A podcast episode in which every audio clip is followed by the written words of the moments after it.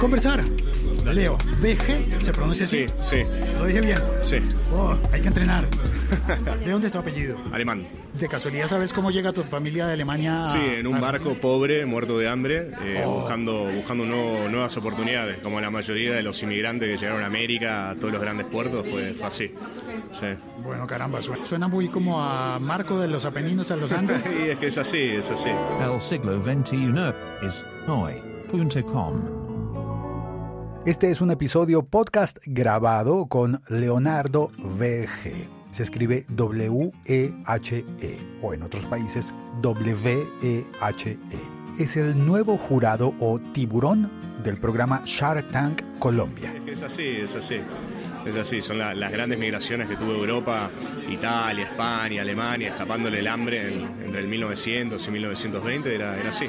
Pero ¿cuántas generaciones ya lleva tu familia en Argentina? No, mis, abue- mis abuelos emigraron de Alemania, Ajá. o sea, de parte de mi padre, ¿no? Después de parte de mi madre, de- también de, es un, un poquito de, de sopa, de, de- de- ¿cómo, se, cómo se dice acá el puchero? El, el ajiaco, eh, un poquito de todo, ¿viste?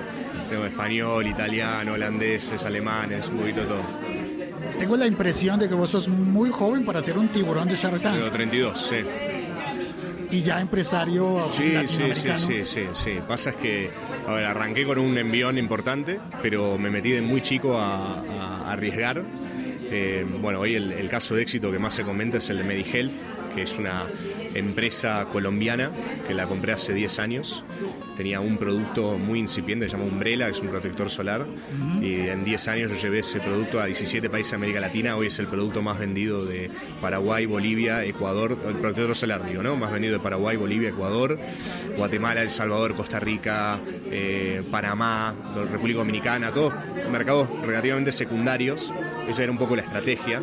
Agarramos un plan de marketing muy, muy estratégico de no tratar de competir con Hawaiian Tropic o algo así, sino eh, ir al médico, hacer mucho congreso con médico, etcétera. Fue un caso de éxito, yo vendí esa compañía eh, a principio de año.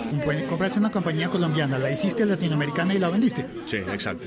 Simultáneamente hoy eh, tengo un proyecto que también fue construido a cuentagotas, ladrillo por ladrillo, que es, una, es un proyecto inmobiliario en Uruguay, en Montevideo, se llama el Parque de las Ciencias, que te invito a que lo veas porque es una, es una locura, es un, es un parque industrial al lado del aeropuerto de Montevideo. Empezó como un simple proyecto inmobiliario, hoy son 100 hectáreas, tengo más de 60 clientes, tengo unos proyectos de... Son todos clientes míos, yo no, no participo en esos negocios, yo le proveo la infraestructura, pero tengo plantas de farmacéuticas de última tecnología, plantas de biológicos, tengo la primera planta de extracción de CBD de, de América Latina. CBD, ¿qué es? Eh, cáñamo, aceite de cáñamo. Ah, ok. Sí. Eh, que acá, acá en Colombia también hay mucho movimiento con eso, luego de la, de la le- legalización controlada. En Uruguay es un país que está 100% legalizado y hay una industria billonaria detrás de eso. Estamos Y hablando porque cáñamo es eh, familiar de la marihuana, es, es la la, misma planta o es macho, la planta macho. Sí, no produce la flor, que es el- el- la parte la droga ilegal, eh, aunque en los países eh, naturalmente es, es ilegal tanto la planta macho como la planta hembra. Pero bueno, eso no es un negocio mío, ¿no? sino que es, es- es una, es un negocio de alta tecnología y tengo cinco de esas plantas en mi terreno en Uruguay. Así que bueno, vas a Parque de las Ciencias, es un, un foco, un caldo de cultivo de inversión eh, para, para el país, todas de altísima tecnología. Y bueno, y, y es mi ciudad. Entonces yo camino por mi ciudad, por mis edificios, van 2.500 personas a trabajar todos los días ahí. Eh, el país está contento, vienen inversiones que nunca habrían vendido a Uruguay si no hubiera sido por este parque con, que, que promueve ese clúster científico y tecnológico. Y bueno, y aparte de eso, estoy full time como inversor. Hoy estoy posicionado como en 30 empresas. Un parte salieron del programa de Shark Tank, que ya lo grabamos, y la otra parte me las, me las fui consiguiendo solas. Este podcast forma parte de la liga.fm. Tengo un fondo de inversión acá en Colombia que controla alguna de esas posiciones y otro en Argentina. Esto lo, lo empecé hace como un año, cuando, cuando me salí de MediHealth.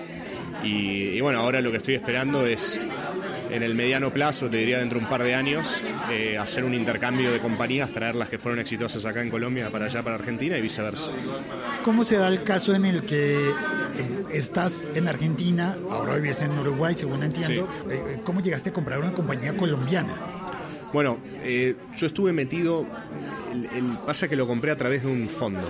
O sea, más allá de que yo era accionista del fondo, no es que lo compré yo solo, fue a través de un fondo. Era un fondo que tenía varias compañías farmacéuticas y yo lideré un poco lo que era la, estrategia de, de, expansión. Esto significa, nosotros en el año 2008, eh, si recordás, hubo una crisis financiera global. Eh, inmediatamente después las tasas de interés del mundo eh, bajaron. Y las tasas netas de interés, que es la tasa de interés bancaria menos la inflación, en la mayoría de los países era negativa. O sea, el banco te pagaba para darte plata prestada. Y yo con este grupo, con este fondo de inversión que lideraba la parte de adquisiciones, eh, apalanqué el fondo con unos 300 millones de dólares de deuda y empecé a comprar. Compré todo.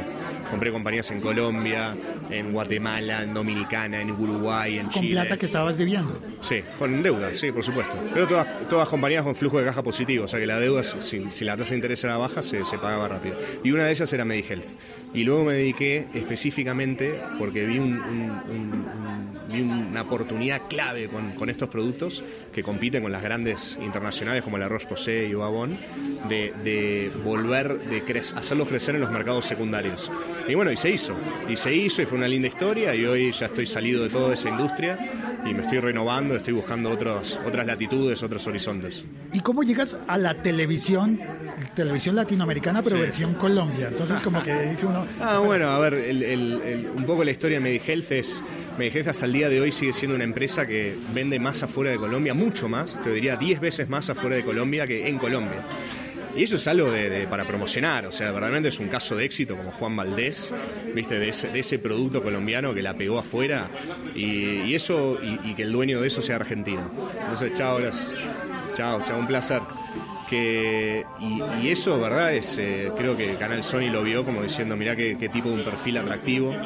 Yo la verdad que sigo mucho con esa idea, como te conté, o sea, una de las cosas que quiero es llevar una compañía argentina a Colombia y viceversa, Colombia-Argentina. Y pienso mucho en eso, pienso mucho en internacionalizar las cosas. Yo me quedé con muchos contactos en el mundo de, distribuidores, gente que, que, quiere productos de afuera porque implica novedad.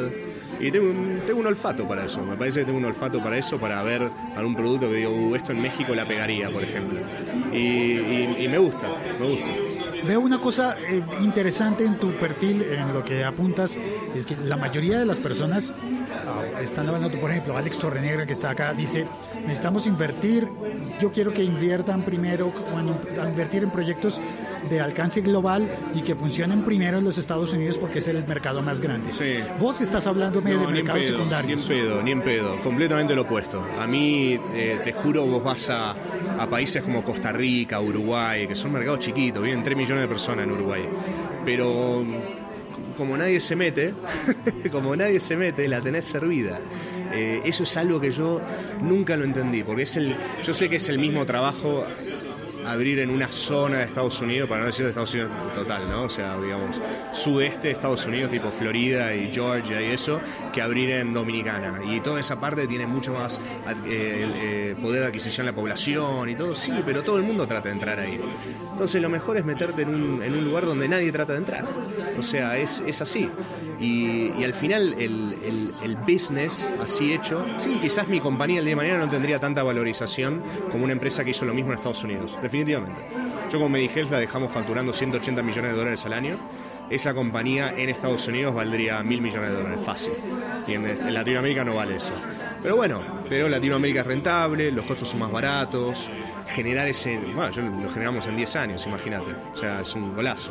Y, la estrategia funciona. O sea, verdaderamente hay muchos mercados que son pasados de alta porque son chiquitos, son pequeños, las multis no le dan pelota.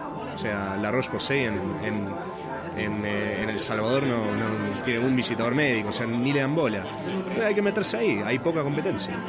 Si pudieras elegir cualquier lugar del mundo para vivir, sí. aparte de lo que tenés de, de, arriba, del avión. arriba del avión. ¿Arriba del avión? Arriba del avión, sí, sí. No, no, imposible elegir un lugar solo. Aparte de todos los lugares cambian en las temporadas. Hay lugares lindos que son lindos. Hay lugares que son lindos en invierno, hay lugares que son lindos en verano, en primavera. Y lo mejor es estar arriba del avión, estar moviéndose. Se, eh, conocer. Yo normalmente no estoy más, más de cinco días seguidos en un lugar o siete días seguidos en un lugar y me gusta, es lo que más me gusta. ¿Tienes redes para seguirte alguna sí, cosa? Arroba Leonardo Hueje, es el Instagram, que es la única red social que manejo, manejo. Así que me pueden seguir, me pueden escribir, me pueden pedir consejos, lo que quieran.